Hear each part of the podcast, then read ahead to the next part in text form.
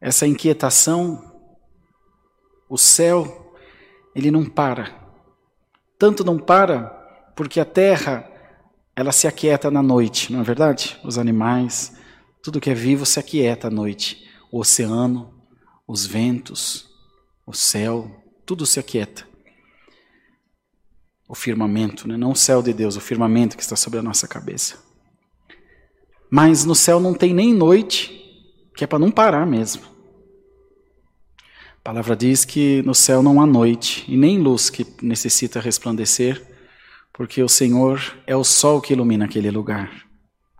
Então, essa inquietação do coração de Deus é para produzir em nós movimento, para produzir em nós atitude e para mostrar para todos nós que há sempre a incidência de Deus sobre a nossa vida, do deitar ou levantar, no comprar, no vender, em tudo, no amar, no aborrecer, em todo momento tem uma centelha de Deus, tem um, um toque de Deus na nossa vida.